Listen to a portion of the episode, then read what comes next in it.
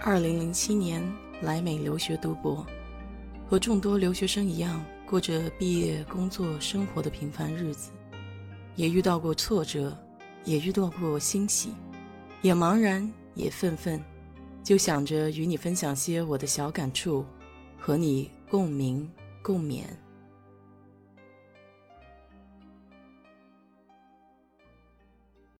嗨，你好，我是 DJ 水色淡子。说起美国帮派文化，脑海中闪现的往往是枪支、暴力，还有毒品。事实上，美国的帮派是很复杂的。据了解，世界上一些主要帮派，比如意大利黑手党、拉美裔，以及亚洲等一些国家知名帮派，在美国都有各自的势力范围。此外，美国本土的白人、黑人、拉美裔人。等不同族群的人也建立了不同的帮派。截至二零一八年九月，一共就有超过三万个黑帮组织，大约一百四十万人在美国五十个州活动。帮派文化的烙印在一直崇尚自由的美国社会是根深蒂固的。从《教父》到美国黑帮，帮派电影也一直都是为人津津乐道的题材。好莱坞制片人为什么会乐此不疲地创作黑帮题材呢？那还是因为帮派文化无处不在。寻常的美国人都知道黑帮就在身边，但是大多数人都奉行一条惹不起，躲得起。不过，没有人敢说自己和帮派没有任何交集。举一个简单的例子，美国有不少五星级酒店的代客泊车业务。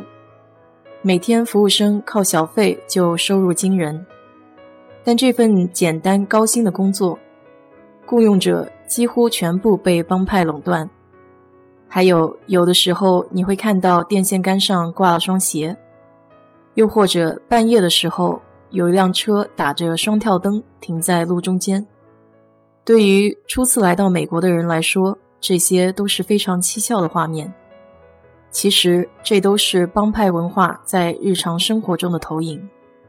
电线上挂一双鞋，是帮派划分地盘的标志；而半夜打双跳灯在路中间，有可能就代表着正在进行的毒品交易。美国黑帮的历史可以追溯到西部大开发时期。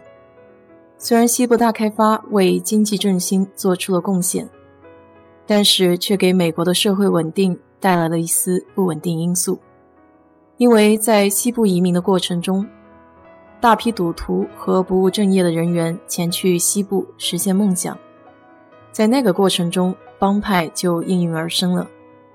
上世纪三十年代是美国黑社会活跃的黄金时代，美国政府为了应对犯罪，加强了美国联邦调查局的人手。到了二十世纪五十年代。美国黑社会党派林立，影响波及到了全国。经过美国政府多年来持续打击，也逐渐使得原先的黑帮组织元气大伤。以前分布较广的黑帮组织，目前都主要集中在纽约和芝加哥两大城市。在联邦调查局的档案中，黑帮的名称也是各式各样。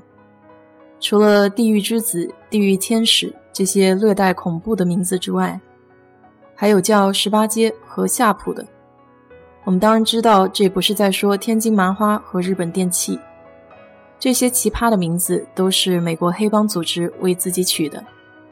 所以，当在美国街头有人说“联合国”的时候，他可能指的并不是联合国，而是一个以多国移民组成的黑帮组织。现在很多黑帮的名字可能并不像好莱坞电影中那样，一看上去就是不良分子。这些名字可能极具创意，但无论是什么样的名字，他们都不希望自己被别人称作黑帮。就好比入室盗窃的窃贼不喜欢人家叫他小偷一样。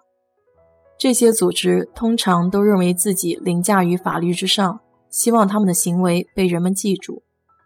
如今的美国黑帮主要分为三大类型：一是街头帮派，二是监狱黑帮，第三就是机车党。而美国帮派的主要收入大多来源于毒品交易、军火交易，还有色情娱乐场所。在普通居民的日常生活中，带来危害最大的为街头类黑帮。